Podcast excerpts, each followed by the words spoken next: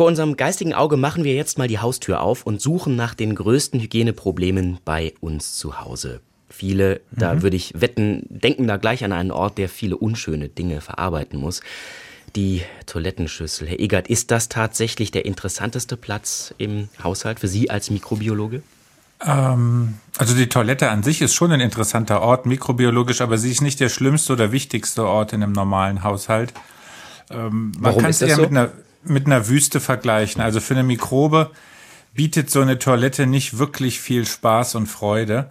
Ähm, klar, die, die, Menschen denken an die Toilette als erstes, wenn es um Hygiene geht, weil sie sich vor Fäkalien ekeln. Das ist ein angeborenes Gefühl, was man hat. Das ist ein Schutzmechanismus. Allerdings verschwinden diese Fäkalien sehr schnell in der Toilette. Ähm, und dann sind die Oberflächen, die sie dort haben, sehr glatt, werden mit sehr harter Chemie gereinigt. Nirgendwo im Haushalt kommt so harte Chemie zum Einsatz wie, wie in der Toilette. Die anderen Stellen sind trocken, nicht die Toilettenbrille selber ist sehr trocken. Gespült wird das Ganze mit Trinkwasser in der Regel. Das enthält auch sehr wenig Keime.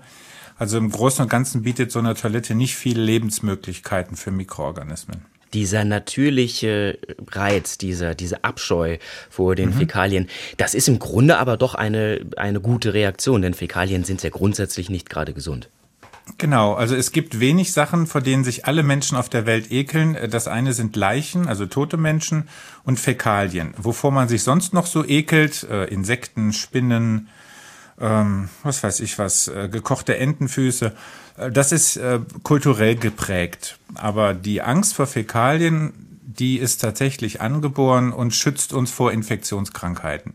Interessanterweise ekeln sich Frauen mehr als Männer und man begründet das damit, dass Frauen, äh, gerade wenn sie schwanger sind, äh, doppelt gut aufpassen müssen auf sich und das ungeborene Kind und deswegen noch stärkeren Ekel empfinden als Männer.